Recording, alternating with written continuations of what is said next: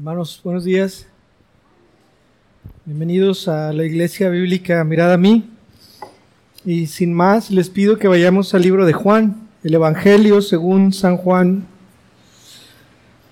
Y el día de hoy vamos a tratar de abordar los versículos que están en el capítulo número 10. Juan capítulo 10, de los versículos 11 hasta el 21. 11 al 21. Juan capítulo 10, versículos 11 al 21. Dice la palabra de Dios así. Yo soy el buen pastor. El buen pastor su vida da por las ovejas, mas el asalariado y que no es el pastor, de quien no son propias las ovejas, ve venir al lobo y deja las ovejas y huye. Y el lobo arrebata las ovejas y las dispersa. Así que el asalariado huye porque es asalariado y no le importan las ovejas. Yo soy el buen pastor y conozco mis ovejas y las mías me conocen Así como el Padre me conoce y yo conozco al Padre y pongo mi vida por las ovejas. También tengo otras ovejas que no son de este redil. Aquellas también debo traer y oirán mi voz y habrá un rebaño y un pastor. Por eso me ama el Padre, porque yo pongo mi vida para volverla a tomar. Nadie me la quita, sino que yo de mí mismo la pongo. Tengo poder para ponerla y tengo poder para volverla a tomar. Este mandamiento recibí de mi Padre. Volvió a haber disensión entre los judíos por estas palabras. Muchos de ellos decían, demonio tienen y está fuera de sí, ¿por qué le oís? Decían otros, estas palabras no son de endemoniado, pues eh, ¿puede acaso el demonio abrir los ojos de los ciegos? Vamos a orar. Padre Santo, te damos muchas gracias, Señor, por este día de hoy. Muchas gracias, Señor, por que nos tienes reunidos como una iglesia en Cristo, como una familia, Señor.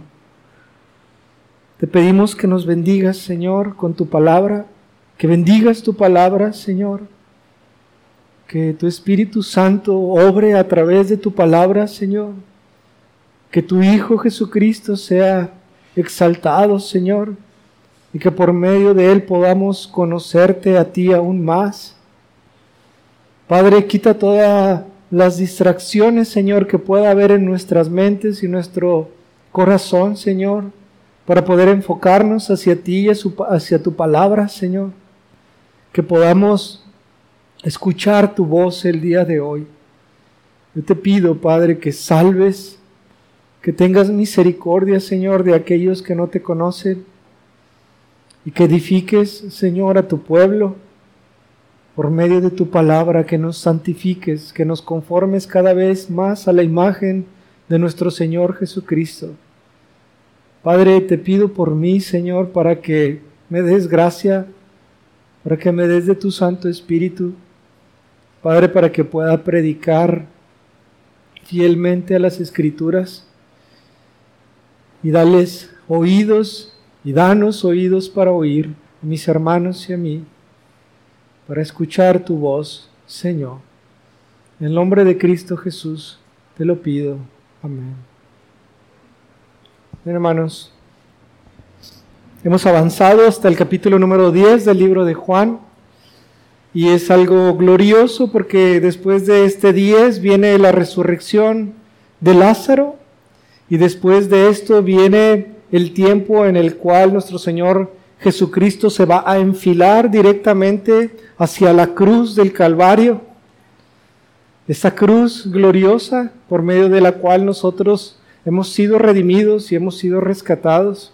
Así que estamos entrando en la, en la segunda parte de este libro de Juan y para mí es de gran gozo porque nos lleva a cosas que son sumamente importantes. Pero el día de hoy nos corresponden los versículos 11 al 21 del libro de Juan en el capítulo número 10. Y este eh, capítulo número 10 está dividido en dos partes. Una primera parte en, un escenario en el cual se presenta estando en, Jerusalén alrededor de la, de la fiesta de los tabernáculos. Si nosotros hemos visto desde el capítulo número 8, 9 y 10 está hablando acerca de esta fiesta de los tabernáculos.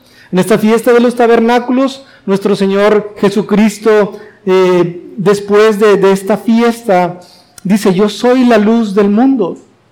Y después de dar esta declaración, yo soy la luz del mundo, en el capítulo número 9 hace un milagro, le da eh, vista a un ciego de nacimiento.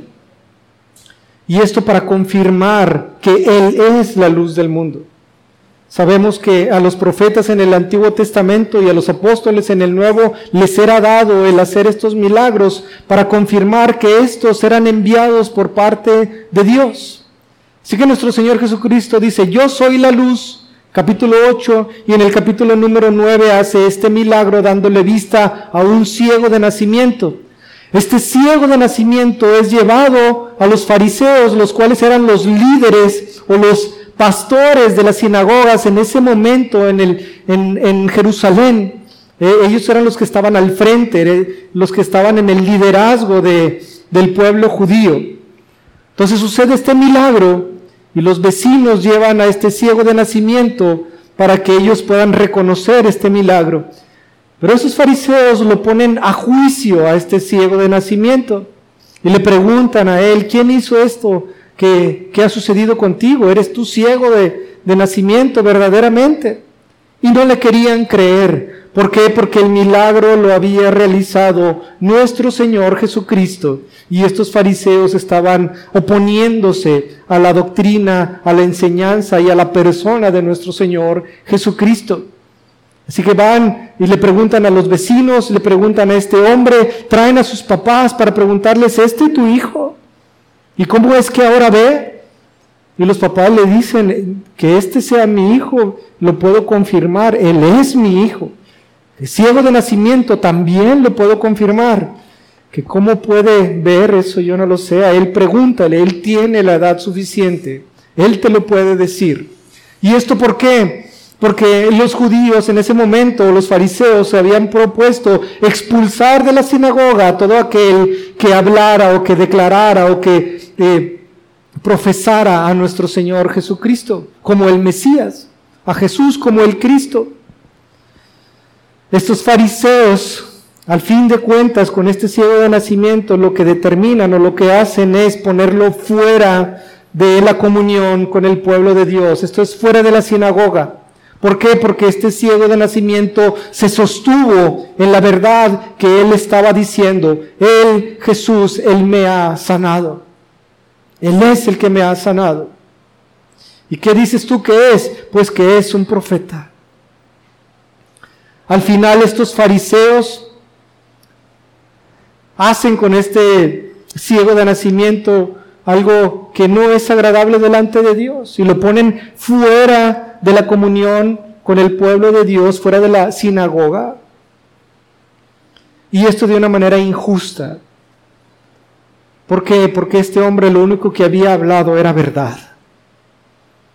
Y con el testimonio de dos o tres se podía confirmar en el Antiguo Testamento de que esto que él había dicho era verdad o no. Tenía el testimonio de él, de los vecinos, de los papás. Y todos apuntaban a que era ciego de nacimiento.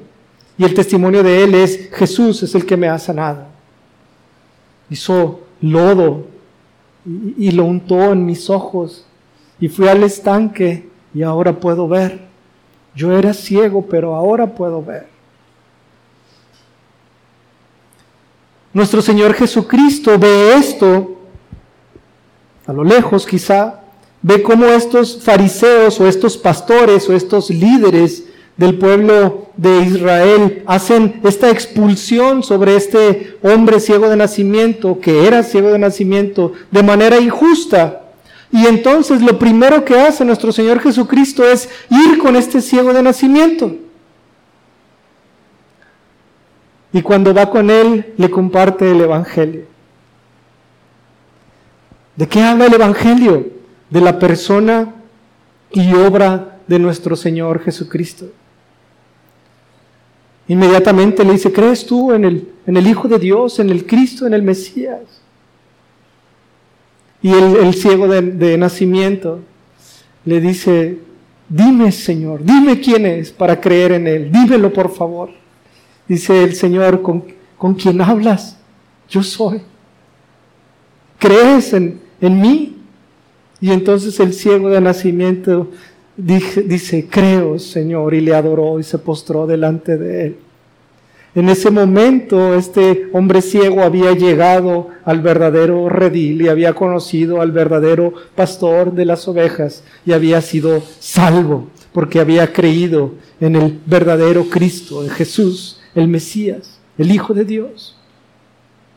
Pero no solamente va primeramente por esta oveja que había sido expulsada por estos falsos pastores, sino que ahora se dirige hacia ellos.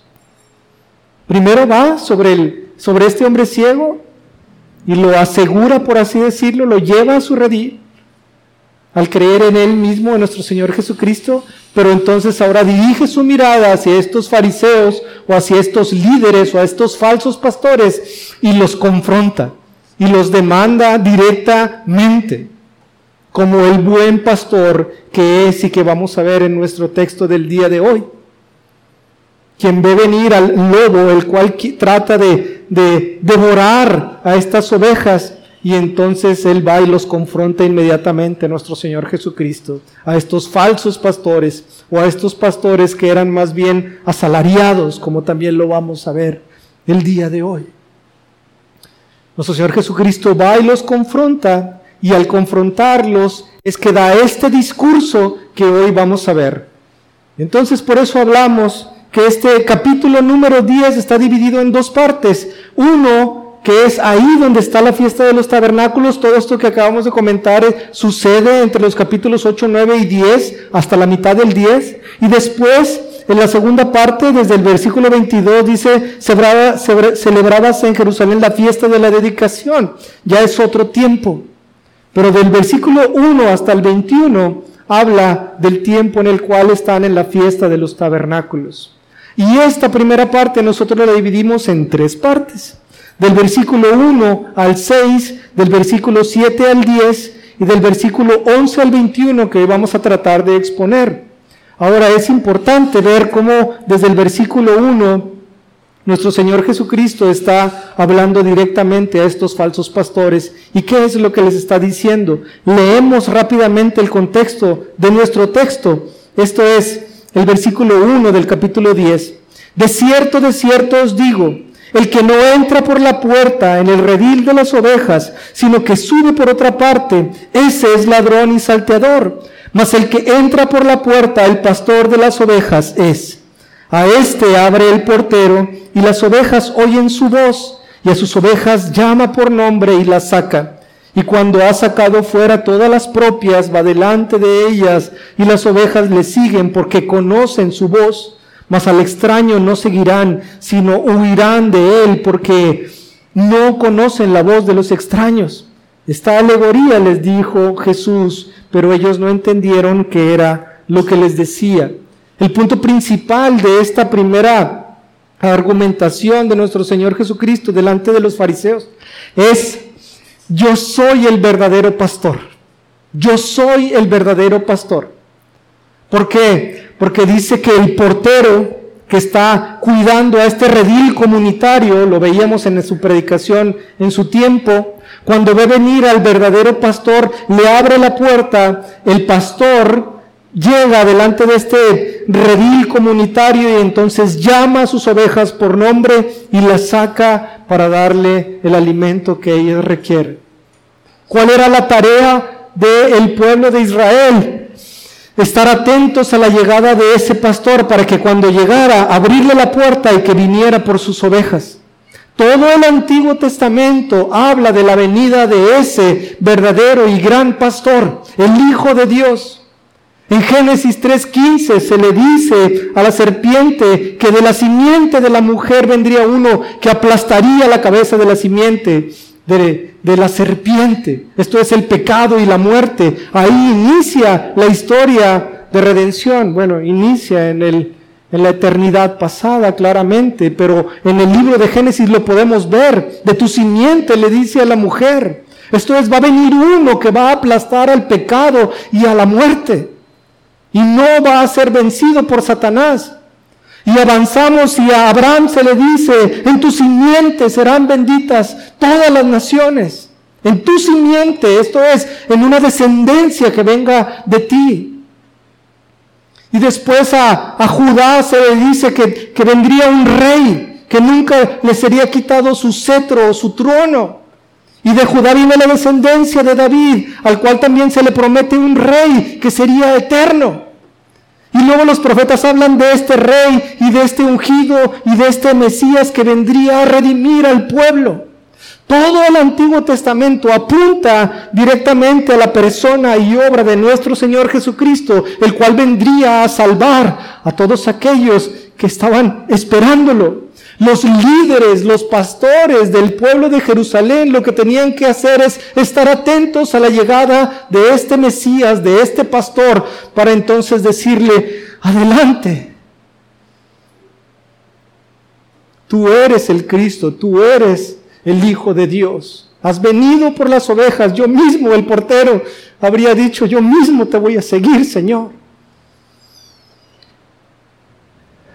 Pero ¿qué sucedió? Estos líderes, estos pastores se habían apropiado de las ovejas, se habían hecho dueños de las ovejas. Y no estaban llevándolos a la venida del Mesías, sino que habían impuesto leyes sobre ellos, tradiciones, leyes de hombres y no de Dios. No estaban atentos a lo que la, la, palabra dice para dirigirlos hacia el verdadero Cristo, hacia el verdadero Salvador un verdadero portero de este redil. Es lo que nosotros encontramos en Juan el Bautista, el cual cuando ve a nuestro Señor Jesucristo dice, he aquí al Cordero de Dios que quita el pecado del mundo. Dirige su mirada inmediatamente hacia nuestro Señor Jesucristo.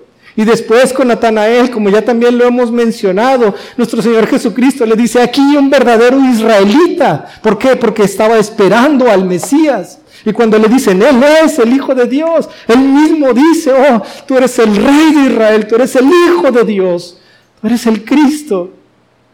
Porque era lo que estaba esperando. El verdadero israelita, eso es lo que estaba esperando. Si lo llevábamos como un verdadero creyente es en lo que pone su mirada y sus ojos en nuestro Señor Jesucristo.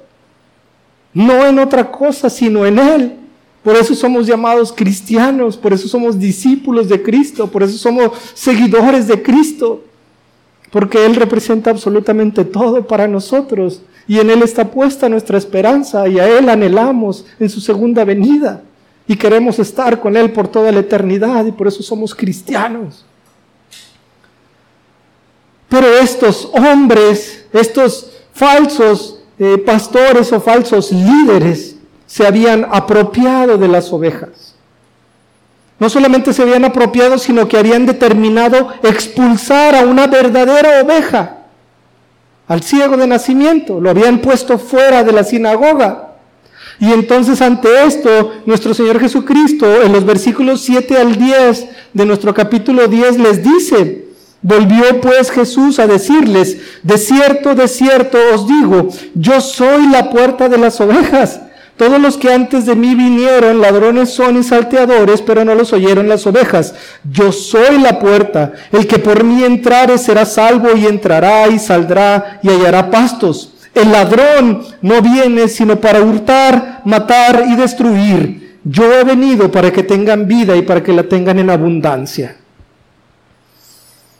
Así que en la primera parte Él les dice, yo soy el verdadero pastor. Y en la segunda parte les dice, yo soy la puerta. Esto es, yo soy quien determina la entrada al reino de los cielos, no ustedes.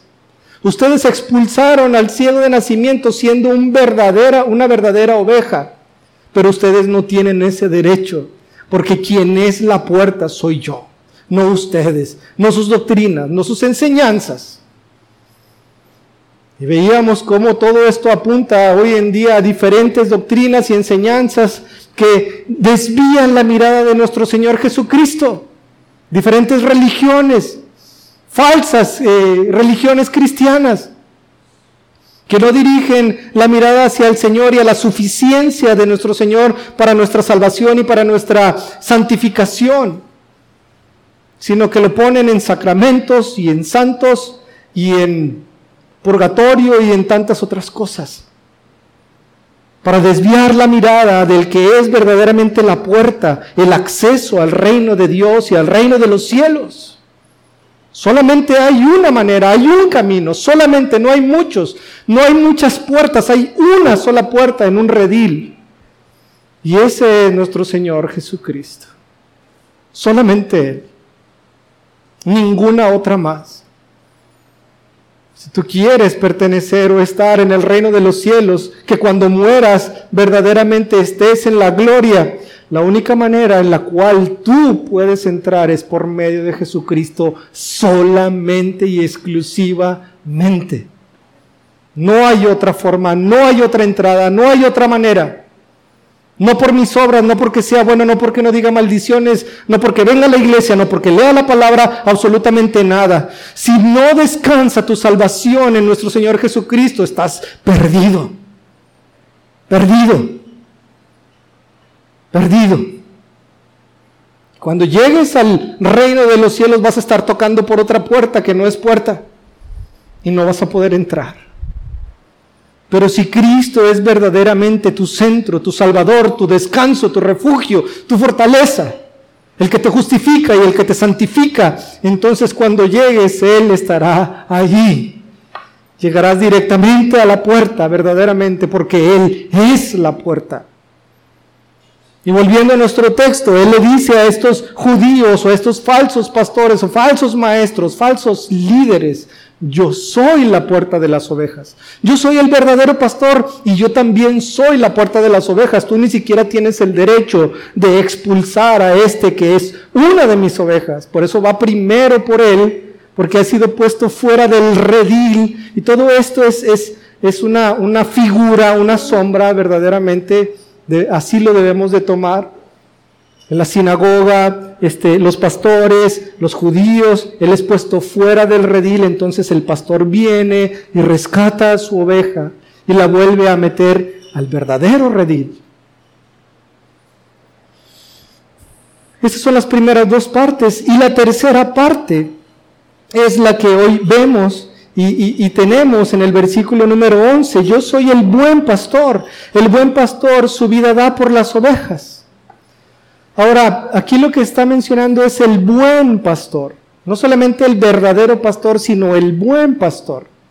Y hay malos pastores, obviamente. ¿Quiénes son a los que él está enfrentando? A estos malos pastores. Estos malos pastores son llamados como ladrones o salteadores. ¿Por qué? ¿Qué hace un ladrón? Se apodera de algo que no le pertenece. Estos hombres eran ladrones y salteadores porque se habían apoderado del pueblo de Dios. Los habían tratado como si fueran suyos. Habían robado eh, a las ovejas. También lo llama en el versículo número 5 antes extraños. ¿Qué es algo extraño para nosotros? Algo que no conocemos.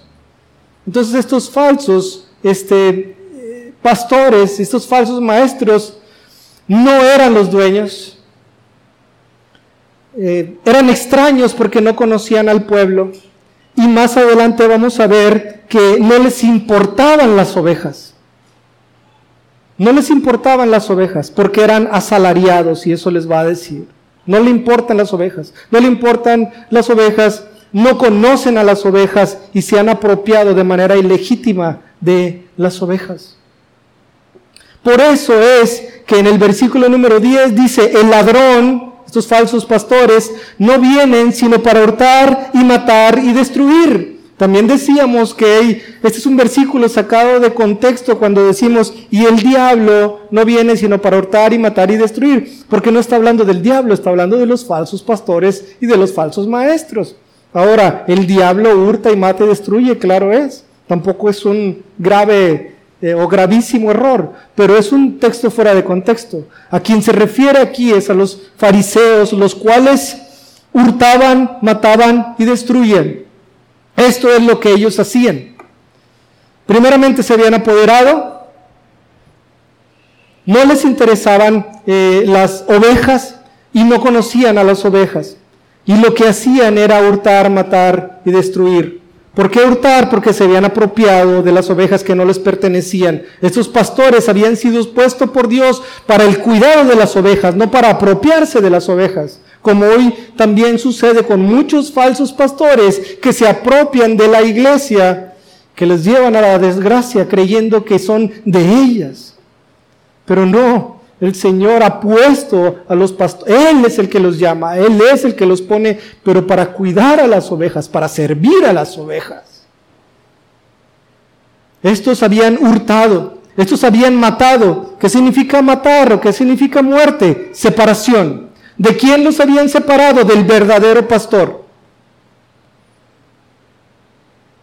Como porteros, ellos habían de esperar al Cristo y recibirlo pero sin embargo lo habían separado, habían separado a las ovejas del verdadero Cristo y en esto había muerte, separación. Ellos hurtaban y mataban y destruían. Destruir es otra palabra para dividir o para desunir. Y estos eh, falsos pastores estaban haciendo esto. ¿Por qué? Porque a esta oveja la habían separado del rebaño. Y ello, esta división o esta falta de unidad siempre viene por medio de una falsa doctrina o una falsa enseñanza. Cuando una falsa doctrina o una falsa enseñanza viene a la iglesia, hay división. Hay división. Cuando una verdadera doctrina viene hacia la iglesia y se establece firma, firme, perdón, también hay división. Pero esto, ¿por qué? Porque los falsos no buscan seguir a estas buenas o, verdaderas doctrinas, como también lo vemos en, en los últimos versículos que vamos a leer el día de hoy. Hay división entre los judíos, porque unos dicen, ¿cómo oyen a este si está endemoniado? Y otros decían, ¿acaso un demonio puede darle vista a un ciego? Había división entre ellos por la verdadera y correcta doctrina. Siempre es la enseñanza la que divide. Una falsa doctrina dividirá, una correcta doctrina también dividirá. ¿Por qué? Porque no querrá, querrá seguir, ser seguida por los que son falsos. Pero entonces nuestro Señor Jesucristo dice, yo soy el buen pastor. Yo soy el buen pastor. Y estoy dedicándole mucho tiempo a esto porque creo que es la parte central o fundamental en nuestro texto. Yo soy el buen pastor. Yo soy el buen pastor. El pastor es una figura de liderazgo, es una figura de, un rey, es una figura del que está al frente, el que está a la cabeza. No lo digo por los que son pastores aquí en esta iglesia, ni mucho menos, o para gloriarnos, sino que esa es la figura de los pastores que se les da en el Antiguo Testamento. Los pastores en el Antiguo Testamento eran los reyes, y cuando son demandados estos pastores son porque no tenían cuidado por el pueblo del Señor en el Antiguo Testamento. Cuando es que han cuidado a las viudas y a los huérfanos, etcétera. Y es, perdón, y esa demanda va directamente hacia los líderes, hacia los pastores, hacia los reyes, hacia los que están puestos en una posición alta. Nuestro Señor Jesucristo dice, yo soy el pastor. Yo soy el pastor. Y esto es verdad por eh, al menos dos sencillas razones. Él es el creador de todas las cosas. El Padre, el Hijo y el Espíritu Santo, Dios, es el creador de todas las cosas. Así que todo le pertenece. Si yo tuviera aquí algo y pudiera crear algo, a como yo lo creara, si alguien me preguntara, oye, ¿de quién es eso? Yo podría decir, eso es mío. Es mío. ¿Y por qué es tuyo? Porque yo lo creé. Es una creación mía, me pertenece. Creo que nadie podría decir, no, no es tuyo. Es, es tuyo, sí, claro. Nuestro Señor Jesucristo es el pastor o el o el dueño y las ovejas le pertenecen porque Él es el creador de todas las cosas, absolutamente todo el universo le pertenece, esta es su creación. Él es el creador, Él es el, el pastor, pero no solamente es el pastor o dueño de toda la creación, sino que específicamente es el dueño, el legítimo dueño de las ovejas, porque estas ovejas le han sido dadas por el Padre. Cuando nosotros veíamos en las partes ah, anteriores, en el capítulo, en, en, los capítulos anteriores del libro de Juan, veíamos cómo el Padre le da al Hijo a estos creyentes. Y en el capítulo número 10, ahí mismo lo vamos a leer en la siguiente predicación, en el versículo 29 dice, mi Padre que me las dio, hablando de las ovejas, es mayor que todos y nadie las puede arrebatar de la mano de mi Padre. Esto lo que significa es que Él es el pastor, porque estas ovejas es o le han sido dadas por el Padre, es un regalo de Dios. Y esto nos hace pensar a, nosotros mismos y, y, agradecer cómo es que el Señor Dios te tomó a ti en algún momento y dijo, este es un regalo de mí para ti, hijo. El Padre a uno de nosotros agarró y dijo, este es un regalo de mí para ti, te pertenece. Si yo soy el creador de todas las cosas por medio de ti, por medio del Hijo, estas ovejas que ahora tengo son un regalo de mí para ti. Ten. Él es el verdadero pastor o Él es el pastor porque estas ovejas le han sido dadas por el Padre. El Padre las escogió y las tomó y le dijo al Hijo, ten hijo, este es un regalo para ti. Estas ovejas creadas a la imagen y semejanza de Dios. La imagen y semejanza portadora que es, que es, que de la cual nosotros somos portadores. Y por eso la importancia y por eso el valor de cada uno de nosotros. Y por eso el amor al prójimo que nosotros debemos de tener los unos por los otros porque somos imagen de Dios. ¿Cómo iremos a destruir la imagen de Dios en nuestro semejante? Es algo muy valioso para él.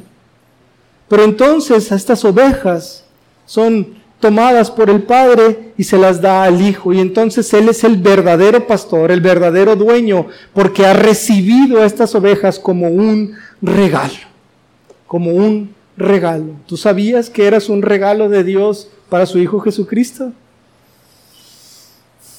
Eso es algo glorioso, es algo glorioso en lo cual nosotros debemos de meditar y de que nosotros debemos de pensar. Pero sin embargo, lo que dice aquí no es que solamente Él es el pastor o el verdadero, sino que Él es el buen pastor.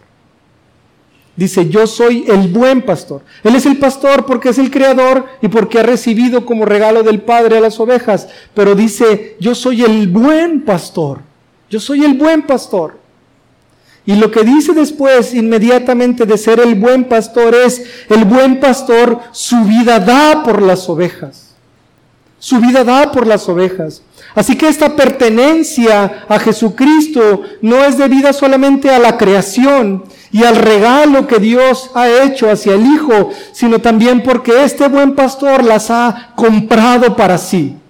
Tú puedes ser dueño de algo si creas algo. Tú puedes ser dueño de algo si alguien te lo regala. Pero también puedes ser dueño de algo si tú lo compras. Si tú lo compras. Nuestro Señor Jesucristo es el buen pastor porque este regalo dado por el Padre, aun siendo perfecto en su creación, cayó a causa del pecado. Y entonces este regalo, estas ovejas, deberían o debían de haber sido limpiadas, debían de ser sido restauradas, debían de haber sido redimidas. ¿Por qué? Por cuanto la, la, paga por el pecado es muerte. Alguien debía de morir para pagar por el pecado que nosotros habíamos cometido. Y entonces nuestro Señor Jesucristo dijo, yo, Padre, yo pagaré, yo compraré a precio de mi propia sangre por estas ovejas. Entonces imagínate, solamente el Padre te ha escogido a ti. Y podemos ponerle nombre Alberto, yo. Imagínate que, que, toma a Alberto y va con, con nuestro Señor Jesucristo, el Padre, y le dice, mira, te regalo a este hombre. Pero está contaminado. Pero yo lo amo. Porque lo hice a mi imagen y semejanza pero está contaminado. Es necesario que sea limpio, porque sin santidad nadie me verá. Y entonces eh, el padre dice, pero lo amo. Y el hijo, estando ahí, dice, yo también lo amo, padre, también es importante para mí. Yo pagaré por su rescate, yo lo redimiré, yo pondré mi vida, yo soy el buen pastor. Y esto no solamente sucede para Alberto, sino sucede para Damián. Y aquí te traigo a Damián. Él es un regalo para ti, pero necesita que sea limpiado. Y el Señor dijo, sí, yo también lo amo, pondré mi vida por él. Y ahí podemos poner todos nuestros nombres. Mario, Rocío, Diana, Carlos, Mario, Lourdes. Imagina esto solamente. Solamente ponlo, ponte a pensar en eso, en el gran amor de Dios que tiene por ti. Y el gran amor que tiene nuestro Señor Jesucristo, el buen pastor que tiene por ti. Ponle el nombre. ¿Alguien quiere decirme algún nombre? su nombre. Así, Graciela. Algún momento el Señor dijo, mira, te traigo a Graciela, es un regalo para ti.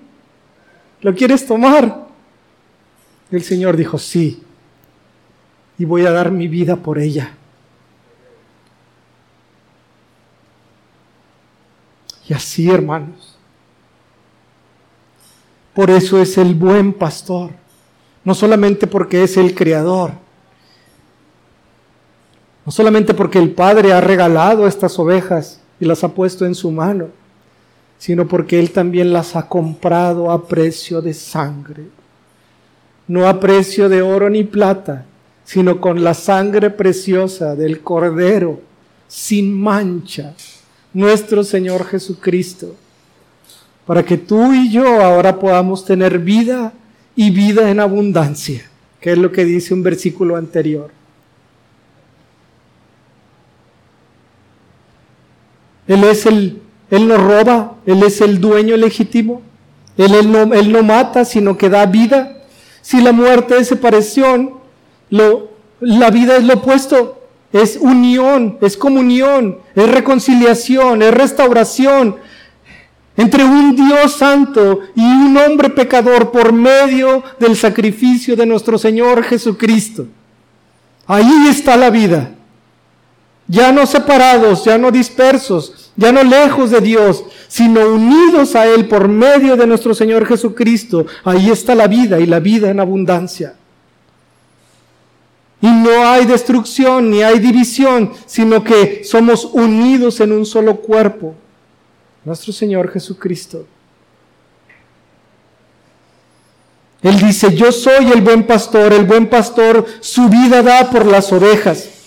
Versículo 12 y 13, mas el asalariado y que no es el pastor, de quien no son propias las ovejas, ve venir al lobo y deja las ovejas y huye, y el lobo arrebata las ovejas y las dispersa.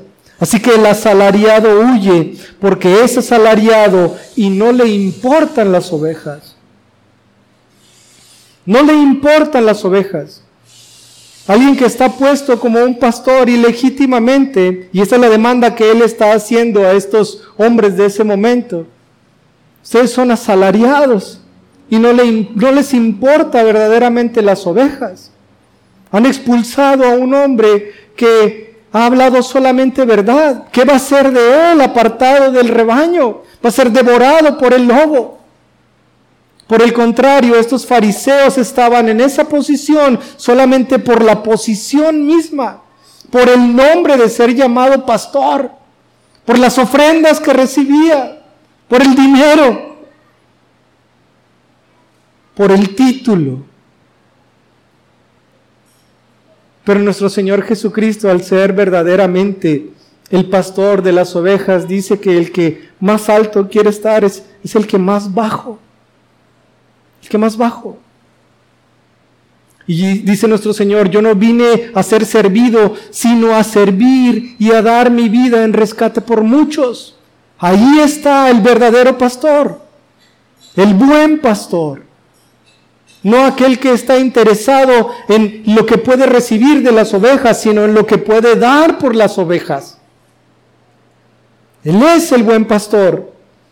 Versículo 14, vuelve a decir nuestro Señor, yo soy el buen pastor y conozco mis ovejas y las mías me conocen. Versículo 15, así como el Padre me conoce y yo conozco al Padre y pongo mi vida por las ovejas.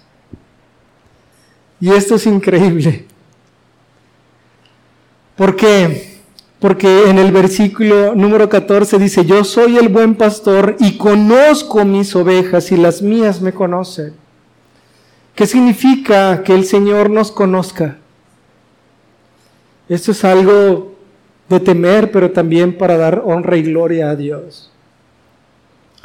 Primeramente, Él nos conoce y sabe absolutamente todo lo que nosotros hacemos y hemos hecho y haremos. Todo, absolutamente todo. Tus pensamientos, tus acciones cuando crees que nadie te ve. Tu comportamiento en el trabajo, con tu esposa, con tus hijos, con tus hermanos. Todo. Porque Él es omnisciente también como lo veíamos en la mañana. Él sabe y conoce todas las cosas. Y conoce a profundidad a sus ovejas. ¿Por qué? Porque en el versículo 16 perdón, 15 dice, así como el Padre me conoce y yo conozco al Padre, así de esa manera. ¿Cómo es que el Padre conoce al Hijo? ¿Y cómo es que el Hijo conoce al Padre? Bueno, de esa manera Él te conoce a ti. De esa manera. Y en ocasiones esto sería para decir qué vergüenza qué temor, porque siendo Él santo, conoce absolutamente todo lo que yo hago, todo, mis pensamientos, mis acciones, todo, todo. Lo glorioso es que aún así con esto Él nos amó de tal manera que entregó su vida por nosotros. Increíble. No hay nada bueno en nosotros que podamos presentar delante de nuestro Señor y decir, Señor, Gracias por amarme porque yo soy bueno y porque mira, te lo demuestro con, esto. Nada. Todo lo contrario. Todo lo contrario. Y aún así el Señor nos ama hasta el punto de dar su vida por nosotros, aún conociéndonos exactamente y perfectamente como somos. Y nos ve con valor. Somos de gran valor para Él, como para el Padre. Eso es increíble. Increíble. Pero así como el Padre conoce al Hijo, así también el Hijo nos conoce a cada uno de nosotros. Y dice que nosotros lo conocemos a Él. Lo conocemos desde el momento que hemos nacido de nuevo y sabemos que es un Dios justo y santo y bueno que solamente busca el bien para nosotros y en eso descansamos. Y lo conocemos y lo conoceremos plenamente cuando estemos delante de Él. Y cuando estemos delante de Él, en esto consistirá la vida eterna. En que te conozcan a ti, el único Dios verdadero, y a tu Hijo Jesucristo, a quien tú has enviado. Esta es verdaderamente la vida, el conocer a nuestro Señor Jesucristo, a Dios Padre. Pero sin embargo, Él nos conoce a la perfección, con tal profundidad, que aún y con todas las maldades y perversidades que nosotros hemos cometido, aún así Él dio su vida para pagar por nosotros. Que Él nos conozca también significa que Él conoce perfectamente todas tus anhelos, todos tus deseos y sobre todo todas tus necesidades. Todo eso lo conoce el Señor. Pero Él es santo y Él es bueno. Y Él no retiene el bien al, al que anda en integridad o al justo, dice la palabra. Pero Él nunca te dará algo que te haga daño a ti, porque Él es bueno. Siempre recibirás cosas buenas de parte de nuestro Señor, porque Él te conoce y sabe de tus necesidades. Por eso es que Él también es el buen pastor, porque conoce absolutamente todo lo que tú necesitas y eso te lo dará. Y en ocasiones nosotros vemos las cuestiones malas eh, como eso, como cosas malas que, que, proceden en nuestra vida, quizá por haber hecho algo malo como una consecuencia, pero no, no es así, porque para los que aman a Dios todas las cosas ayudan para bien, todas las cosas, aun lo que parece ser malo, porque en muchas de las ocasiones lo que el Señor está buscando es que nuestro carácter sea transformado, que sea cambiado y nos hace pasar por dificultades y pruebas y aflicciones para que también haya en nosotros paciencia o perseverancia. Él nos conoce a profundidad y nos ama porque ha puesto su vida a favor de nosotros y solamente nos dará aquello que necesitamos para seguir caminando tomados de su mano hasta que lleguemos a la tierra prometida, a estar con Él porque Él es el buen pastor. En tercer lugar, que el Señor nos conozca de esta manera o de esta profunda manera significa que tenemos vida en Él, como lo hemos comentado. Y si tenemos vida en Él, es por eso que termina diciendo en el versículo número 15, y pongo mi vida por las ovejas. Lo reitera nuevamente. Versículos 14 y 15, yo soy el buen pastor y conozco mis ovejas y las mías me conocen, así como el Padre me conoce y yo conozco al Padre y pongo mi, vida por las ovejas. Este conocimiento, esta relación eh, íntima con Dios requiere de vida, no de muerte. Muerte, separación requiere de vida y es por eso que Él pone su vida por las ovejas. ¿Para qué? Para que puedan tener vida, comunión, unidad. Versículo 16, también tengo otras ovejas que no son de este redil, aquellas también debo traer y oirán mi voz y habrá un rebaño y un pastor. Y esto es, como imaginen nuestro Señor Jesucristo hablando directamente con los judíos y luego de repente hace un intermedio y luego dice, y antes de que se me olvide, espero que no sea tomado como una blasfemia, porque obviamente nuestro Señor Jesucristo no puede olvidar absolutamente nada, pero es este es un intermedio. Y es como si te lo estuviera diciendo a ti y a mí. Está hablando con el judío y le está diciendo, yo soy el buen pastor, el verdadero pastor y la puerta de las ovejas. Pero déjame te digo esto también, para que quede registrado, para que los que lean la palabra sean eh, eh, cumplidos su gozo. Versículo 16, también tengo otras ovejas que no son de este redil, aquellas también debo traer y oirán mi voz y habrá un rebaño y un pastor. Y de lo que está hablando aquí es de todos nosotros, los considerados como gentiles antes de venir a nuestro Señor Jesucristo, pero que hoy somos considerados o hemos, hemos sido hechos hijos de Dios por medio de la fe en nuestro Señor Jesucristo. Entonces a ti te digo judío, pero déjame comento también esto. También tengo otras ovejas que no son de este redil. Aquellas también debo traer y oirán mi voz y habrá un rebaño y un pastor. Y esto de que oirán mi voz fue eh, hecho por medio de la obra de la iglesia misma. No te pido solamente por ellos, sino por aquellos que que han de ser salvos por medio de la palabra de estos apóstoles que les van a llevar. Y en esos estamos incluidos todos nosotros, todos nosotros, para nuestro gozo.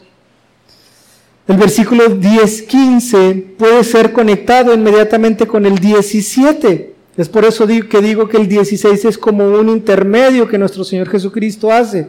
¿Por qué? Porque si leemos el 15 y el 17, seguidos, dice lo siguiente, así como el Padre me conoce y yo conozco al Padre, y pongo mi vida por las ovejas. Versículo 17, por eso me ama el Padre, porque yo pongo mi vida para volverla a tomar. Nadie me la quita, sino que yo de mí mismo la pongo. Tengo poder para ponerla y tengo poder para volverla a tomar. Este mandamiento recibí de mi Padre. Por eso me ama el Padre, dice nuestro Señor Jesucristo, porque Él pone su vida por las ovejas. Por eso me ama el Padre. Cuando nosotros leemos esto, podemos ver cómo el plan de redención o el plan de rescate o el, plan de reconciliación no es uno solamente dado por el Padre, sino que es eh, confirmado por el Hijo y también por el Espíritu Santo. No hay diferencia entre ellos.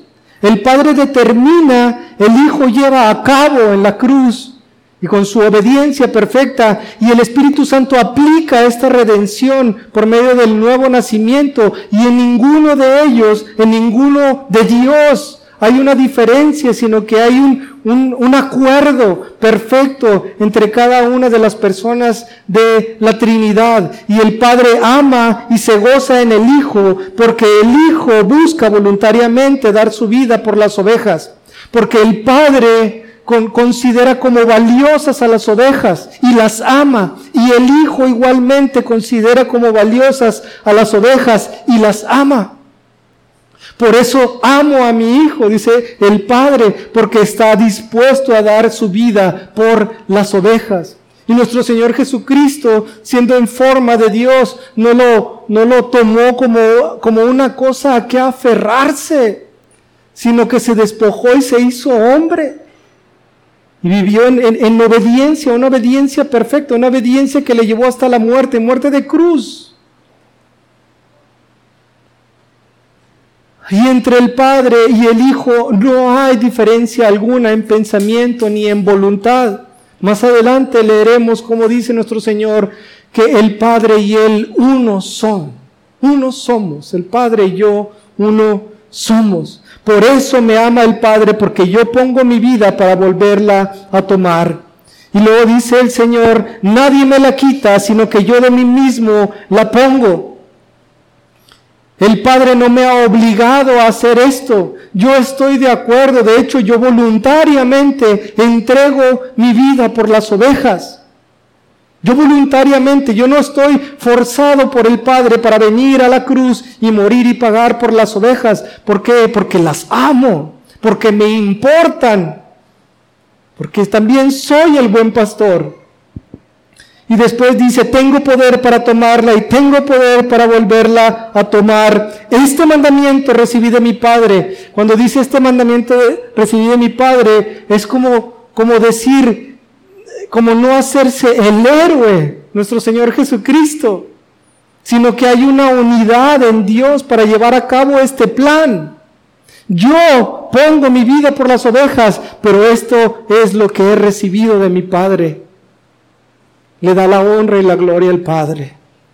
Este es su mandamiento, yo de mi propia voluntad lo hago. No hay diferencia entre nosotros, porque somos uno. Porque de tal manera amó Dios al mundo que entregó a su Hijo unigénito para que todo aquel que cree en Él no se pierda, mas tenga vida eterna. No hay distinción. Y en esto Dios el Padre ama a su Hijo y se complace en su Hijo. ¿Por qué? Porque revela plenamente al Padre plenamente. Todo el amor del Padre es revelado en el sacrificio del Hijo. Toda la misericordia del Padre es revelada en la misericordia del Hijo. Toda su paciencia, toda su benignidad, toda su bondad, toda su justicia, toda su santidad es revelada perfectamente en el Hijo al llevar a cabo este sacrificio. Y esto porque es el buen pastor. Cerramos con los versículos 19 al 21. Volvió a haber disensión entre los judíos por estas palabras. Muchos de ellos decían, demonio tiene y está fuera de sí. ¿Por qué le oís? Decían otros, estas palabras no son de endemoniado. ¿Puede acaso el demonio abrir los ojos de los ciegos? Vamos a orar. Padre, te damos gracias, Señor, por tu palabra. Te pedimos, Señor, que sea viva para cada uno de nosotros. Te pedimos que podamos vivir, Señor, atesorando estas verdades de que tu Hijo es el buen pastor y lo ha demostrado por medio de su sacrificio en la cruz. Señor, somos menos que polvo, Señor. Y lo que hemos hecho delante de tus ojos es aborrecible, Señor, en muchas de las ocasiones. Pero te damos gracias, Señor, porque no es por lo que nosotros somos ni lo que hemos hecho, sino por lo que tú eres y lo que has hecho a favor de nosotros, que el día de hoy podemos tener comunión contigo. Toda la honra y toda la gloria es dada a ti, Padre, y al Cordero y a tu Santo Espíritu, quien mora en nosotros, dándonos vida, Señor. Gracias porque un día nos llamaste por nuestro nombre y nos diste vida, y el día de hoy podemos ser llamados hijos de Dios. Gracias porque nos amas con el mismo amor con que amas a tu Hijo Jesús. Y esto es algo que no podemos entender, pero que tu palabra también lo dice. Gracias Padre en el nombre de Cristo Jesús. Amén.